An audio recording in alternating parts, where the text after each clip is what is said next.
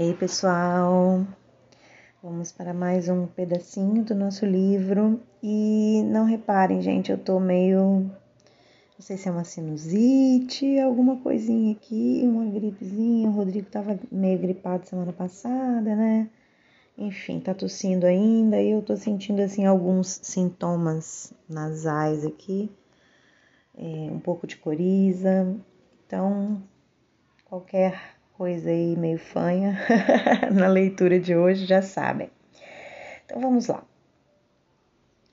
Não fui embora. Voltei para a sala de conferência e senti uma calma profunda durante o resto do dia.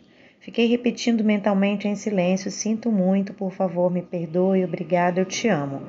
Quando o Dr. Riulin respondeu a perguntas depois disso, não senti nenhuma das emoções anteriores. E lá vamos o nosso aviãozinho, vá com Deus. Senti apenas amor emanando dele. Ele não mudara em nada, algo dentro de mim é que se modificara. Algum tempo depois de eu ter voltado para o recinto, o Dr. Riulin narrou uma experiência pessoal relacionada com a sua própria introdução ao Ho'oponopono. Ele havia abandonado o curso, não uma vez, mas sim três vezes, achando que em cada uma delas que o instrutor era maluco e perdendo nas três vezes o dinheiro que investira no seminário.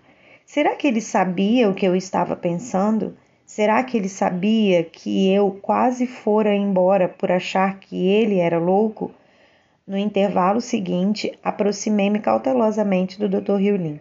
Ele me explicou com muito amor que a antiga memória, frequentemente repetida, da dominação masculina havia erguido a cabeça.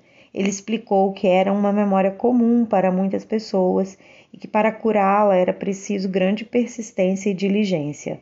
Foi somente quando voltei para casa que eu começaria a compreender a profundidade da cura que tivera lugar em mim no seminário. Durante todo o fim de semana, o Dr. Riulin nos forneceu ferramentas para a transformação, ferramentas essas que desafiam diretamente o intelectualismo, o intelectualismo. É, eu, eu, me distraí aqui porque eu fui tentar tirar uma xícara do meu colo para levantar para fechar a porta ali que ficou batendo sem interromper, mas eu vou fazer isso. Vou ter que interromper, gente, porque eu esqueci de fechar a porta aqui e ela está batendo. Prontinho, agora já continuamos. Não tem como dar um, uma correção aqui no áudio, sabe? Então vamos voltar para a parte que eu estava agora, que foi isso que eu me perdi. Vamos lá. Ele explicou que era é, uma memória comum para muitas pessoas e que para curá-la era preciso grande persistência e diligência. Foi somente quando voltei para casa que eu começaria a compreender a profundidade da cura que tivera lugar em mim no seminário. Durante todo o fim de semana, o Dr. Riulin nos forneceu ferramentas para a transformação, ferramentas essas que desafiam diretamente o intelectualismo. Sem esperar resultados, obedientemente, porém com ceticismo, segurei o meu lápis e disse: gota de orvalho, e dei pancadinhas nas três palavras que eu escrevera em uma folha de papel, palavras que para mim representavam problemas: computador, filho e marido. Repito que só iria conhecer o problema dessas palavras quando chegasse em casa. Ao chegar em casa, fui recebida com um sorriso pelo meu marido e meu filho, que disseram: Adivinhe o que compramos na sua ausência? Um computador novo. Foi o meu palpite.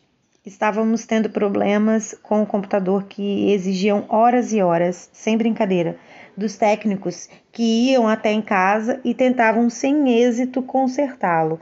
A coisa chegou ao ponto em que eu estava seriamente me perguntando se não teríamos um Jin ou um fantasma no computador. O mais importante é que andávamos tendo muitas discussões sérias em família nas semanas anteriores por causa dos caprichos do nosso computador. Eu não me interessava por computadores, eu só desejava harmonia.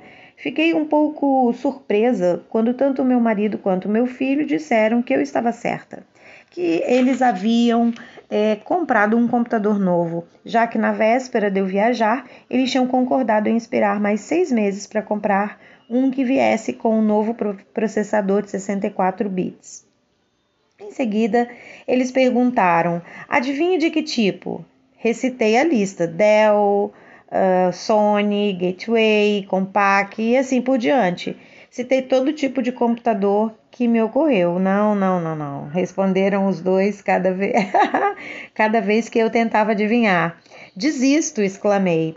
Veja bem, o homem que é meu marido há 30 anos tem ideias muito firmes. Ele tem uma vontade de ferro, a qual, quando concentrada e consciente, equivale nada menos a uma fantástica determinação. Quando ele não está consciente, no entanto, essa determinação pode ficar mais parecida com teimosia e nada é capaz de convencê-lo. Ele fora um convicto defensor do PC e nada, quero dizer nada mesmo, o teria feito mudar de ideia. Assim, quando ambos gritaram para mim Apple, eu literalmente quase desmaiei. Veja bem, o meu primeiro desejo foi ter um Apple, mas apples não eram permitidos na nossa casa, assim como porcos não podem entrar na casa de judeus que só comem alimentos kosher. O que acabo de descrever poderá parecer trivial para algumas pessoas, no entanto, sou casada há 30 anos e há 30 anos o meu casamento atravessou montanhas e vales, com nós dois lutando em direção a uma meta mútua de unidade e igualdade. Essa escolha aparentemente inofensiva de computadores representou uma deposição de armas que somente aqueles envolvidos na batalha desconheceriam. O que estou querendo dizer é que se alguém me dissesse que a China havia libertado o Tibete. Ai, meu Deus! Eu não teria ficado mais surpresa. Lembrei-me de ter mentalmente levantado o lápis e dito gota de orvalho e dado pancadinhas em marido, computador e filho. Estou achando o máximo isso. Será que 30 anos de conflito poderiam ser dissolvidos com tanta rapidez? e sem nenhum esforço. Será que repetir, sinto, gente, eu tô achando isso.